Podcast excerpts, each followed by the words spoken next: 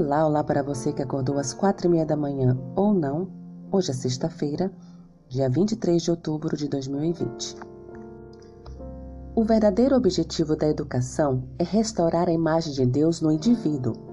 Com essa ideia em mente, podemos ver por que uma sólida cosmovisão cristã é essencial para a educação cristã. Afinal, como observamos anteriormente, a educação em si não é necessariamente boa.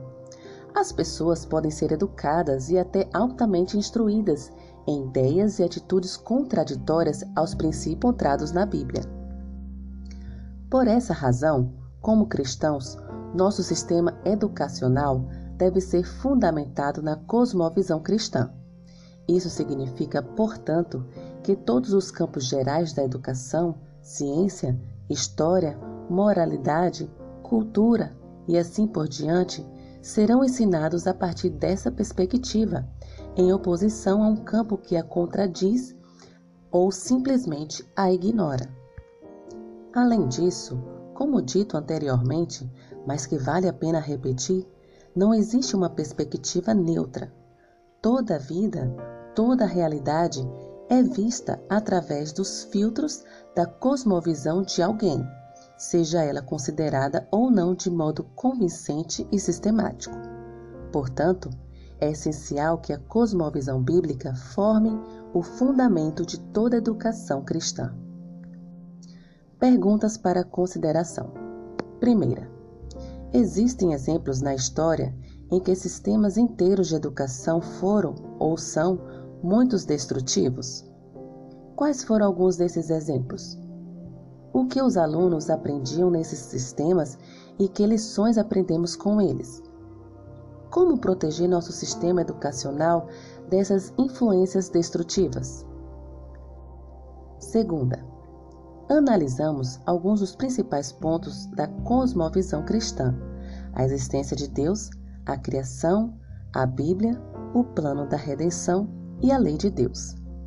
Quais elementos importantes devem ser incluídos na formulação completa de uma cosmovisão cristã?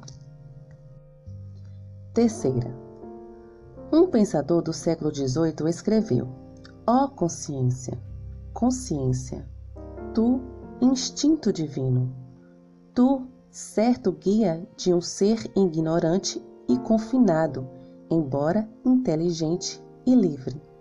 Tu, juiz infalível do bem e do mal, que faz o homem assemelhar-se à divindade. O que está certo ou equivocado nessa colocação? Quarta, examine esta declaração da escritora Ellen White novamente. O verdadeiro objetivo da educação é restaurar a imagem de Deus no indivíduo. O que isso significa? Porque a educação cristã deve ser tão diferente da visão da educação do mundo. Os textos revelam que há um Deus Criador que formou o mundo e morreu para salvá-lo.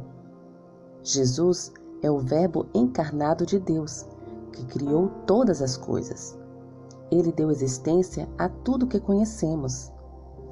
A verdadeira conduta moral é amar a Deus sobre todas as coisas e ao próximo como a nós mesmos. Espero que esta lição desta semana tenha sido edificante em sua vida. Que o Senhor te abençoe. Um bom